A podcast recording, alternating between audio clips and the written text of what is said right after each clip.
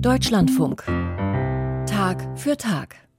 Seit den 1970er Jahren hat der Einfluss religiös konservativer Muslime in der Türkei stark zugenommen.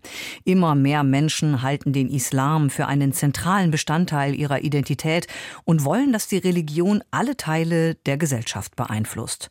Und so hat die islamisch-konservative AKP von Präsident Erdogan bei den vergangenen Wahlen fast immer die absolute Mehrheit gewonnen. Sie betreibt eine Reislamisierung der Türkei und regiert immer autoritärer. Jetzt hat die Rundfunkbehörde Rtürk die geplante Ausstrahlung einer Fernsehserie untersagt. Religiös-konservative Gemeinschaften fühlen sich von der Serie verunglimpft. Mit der Absetzung der Serie wurde eine gesellschaftliche Debatte über den Einfluss der Religion ausgelöst. Uwe Lüb berichtet aus Istanbul. Die Titelmusik der Serie Kızıl Goncalar, Rote Knospen. Den Rahmen bildet die Beziehung von Miriam und Levent, einer Frau, die einer konservativen islamischen Sekte angehört, und einem säkularen, also weltlich orientierten Mann.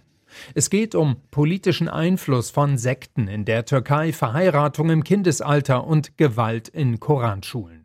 Vor allem Mitglieder von Sekten sehen sich in ein schlechtes Licht gerückt. Von mehr als 30.000 Beschwerden bei der Aufsichtsbehörde über Rundfunk und Fernsehen Rüttück ist die Rede. Dass die nun mehrheitlich für ein Ausstrahlungsverbot stimmt, findet das Rüttück-Mitglied der oppositionellen CHP Ilhan Taschce im Interview mit dem ARD-Hörfunkstudio Istanbul empörend. Die Tatsache, dass eine fiktive Serie bestraft wird, als wäre sie real, halte ich für problematisch. Und die Ausstrahlung eines Dokumentarfilms als Ersatz ist eine Ironie in sich selbst. Darf man Glaubensgemeinden und Sekten nicht kritisieren? Ich halte es nicht für sinnvoll, dass sich Rüttök als Beschützer von Sekten und Glaubensgemeinden aufspielt. Es steht der Vorwurf im Raum, dass die staatliche Behörde sich zu Handlangern von Sekten und religiösen Gemeinden macht, den Verdacht der politischen Einflussnahme also gewissermaßen bestätigt.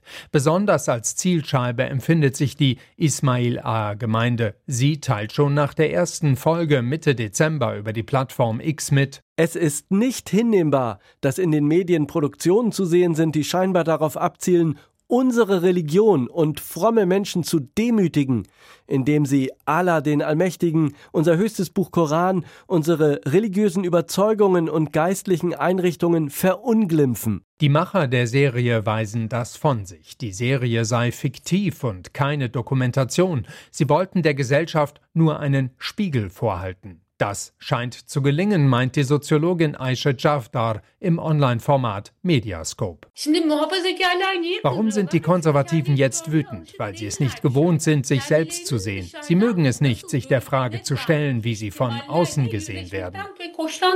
Celal Şengör geht noch weiter. Er ist eigentlich renommierter Geologe, tritt in der Türkei aber seit Jahren als glühender Verfechter der Trennung von Staat und Religion auf.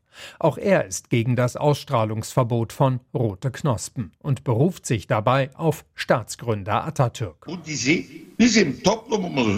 Diese Serie legt den Finger an eine Wunde der Gesellschaft. Sie weist auf eine Bedrohung hin, nämlich zügellose Frömmelei und religiösen Fanatismus. Das darf nicht geduldet werden.